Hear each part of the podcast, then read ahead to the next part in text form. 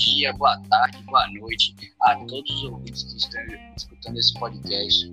Hoje falaremos sobre o, o governo de Fernando Collor de Mello e mais tarde é, quem falará sobre Itamar Franco e FHC será, será é, Carlos Burejo.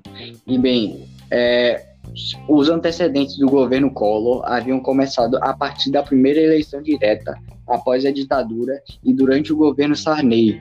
Com isso, o caçador de Marajás vence no segundo turno a presidente da República.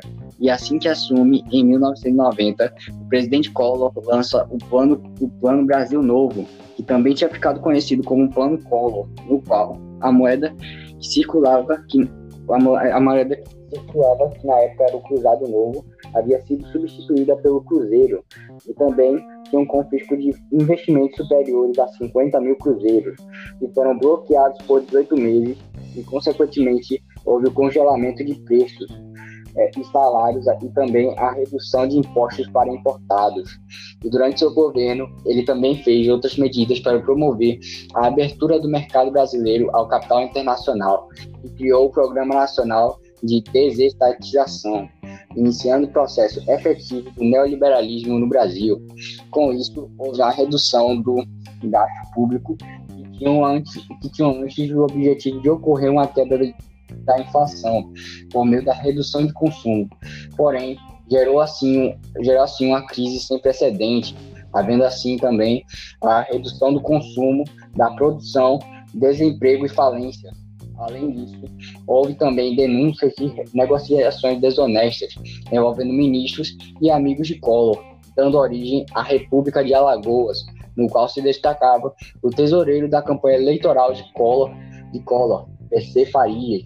Nesse clima de polêmicas, o irmão do presidente, Pedro Collor, denuncia na imprensa o esquema de fraude eleitoral, suborno, negação de imposto, proteção a empresários e falsificação de concorrência pública, dirigido por PC Farias.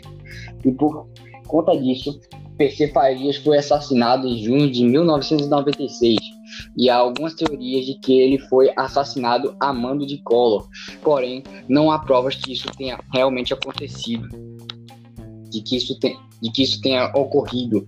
E por, e por causa dessa polêmica, durante o governo Collor, houve a mobilização dos caras pintadas, que eram estudantes vestidos de preto com rostos pintados, e após, e após isso ocorre o processo de impeachment. Mas Collor se afasta antes do Senado aprovar o processo porém, mesmo assim, foi julgado e teve os direitos cassados por oito anos, dando início ao, ao, governo, ao governo de Itamar Franco, que quem falará será Carlos Burejo. Manda, manda abraço aí, Milton. Valeu, Luan, tamo junto. É o poeta, o grande Luan aí que falou perfeitamente sobre o governo de Fernando Collor de Mello, né, que justamente houve a presença do Plano Collor que houve o confisco de investimentos superiores a 50 mil cruzeiros, foram bloqueados né, por 18 meses, que foram medidas impopulares. Também falaste da denúncia é, das falcatruas aí as, com, sobre as fraudes eleitorais, sonegação de impostos, e que resultou justamente nesse assassinato aí, mas que ninguém sabe hoje as causas, né? Mas vamos lá para o governo de Itamar Franco, que assumiu interinamente, justamente após essa saída de Fernando Collor de Mello. E esse Itamar Franco ele tinha, era discreto e tinha um passado honesto. E justamente ele buscava a continuidade das privatizações. Porém, o país, como todos nós sabemos, estava com dificuldades econômicas, com inflação média de 40% ao mês. Além de inflação, a gente estava com crise e instabilidade. E em abril de 1993, vamos ter um plebiscito em que o, o povo vai escolher entre monarquia e república, depois entre parlamentarismo ou presidencialismo.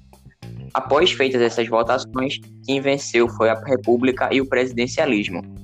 E durante esse governo, após toda, todo o processo que aconteceu, o governo de Itamar Franco, vamos ter é, a, a, a, vai também nesse governo assumir Fernando, Fernando Henrique Cardoso, que ele vai assumir o Ministério da Fazenda e posteriormente, depois do governo de Itamar Franco, ele vai entrar como presidente.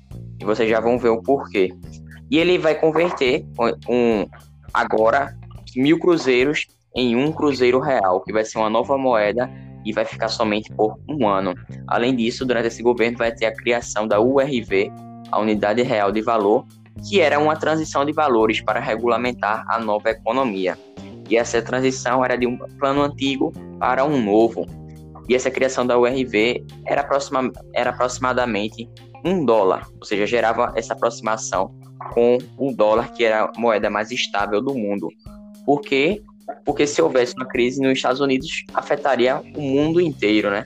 Além disso, vai ter a, a criação do anúncio do Plano Real, que era um plano de estabilização econômica criado por Fernando Henrique Cardoso, que foi dito como pai do Plano Real.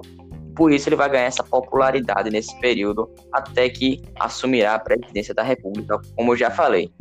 Além disso, nesse período vai haver a redução da emissão de moeda, pois era necessário controlar a crise anteriormente, antes né, de fazer esse processo, e também a elevação das taxas de juros e restrição das vendas a prazo, além de privatização e abertura econômica.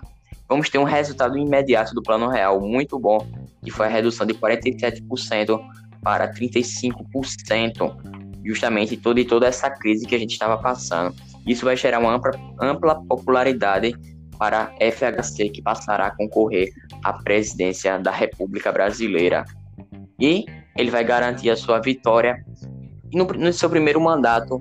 E vamos ter agora alguns feitos que ele fez, que foi uma das, uma das ações dele foi comprar o parlamento para que houvesse uma emenda parlamentar, uma aprovação que iria garantir a reeleição presidencial de governadores e prefeitos, mas esse feito, por esse feito, o FHC nunca foi condenado. Além disso, características do governo dele vai ser o neoliberalismo, além da reforma constitucional, que permitiram a quebra do monopólio estatal na exploração do petróleo e das telecomunicações, além da privatização do Vale do Rio Doce e do sistema Telebrás. Nesse período também houve a criação do Mercosul com os países iniciais Brasil, Argentina, Uruguai e Paraguai. Além disso, houve baixos índices de crescimento econômico e elevadas taxas de desemprego. Já em seu segundo mandato, foi marcado pelo combate à AIDS e a lei de incentivo a medicamentos genéricos. Além disso, houve uma crise no setor de energia elétrica, um acontecimento dito como apagão, e justamente vai haver também a posterior política de racionamento de energia, e tudo isso vai prejudicar a indústria nacional. Além de haver melhorias em indicadores sociais, alguns, né? E a redução do analfabetismo e da mortalidade infantil. O governo vai assinar um acordo com o FMI, gerando cortes nos gastos públicos, aumento das taxas de juros e redução da atividade econômica no país. Porém, a aprovação desse governo vai ser baixa e vai entrar agora o famosíssimo Lula, Luiz Inácio Lula da Silva, no poder, que ele tinha que agradar tanto ricos e pobres, e ele teve que se aliar com a elite. E isso já é, deixa para o nosso próximo podcast, que a gente dará continuidade a esse processo de redemocratização no Brasil. Desde já, muito obrigado, Luan, pela sua participação, sempre especial aqui, ter a sua presença. E é nóis. Quiser falar alguma coisa aí, algum agradecimento? De nada, mano. É. Obrigado por tu também estar tá aqui, velho. Mas não, não, quero falar, não, beleza, velho? Beleza, irmão. Tamo junto. É isso, pessoal. A gente agradece pela sua paciência, pela sua participação. Valeu, falou, é nóis.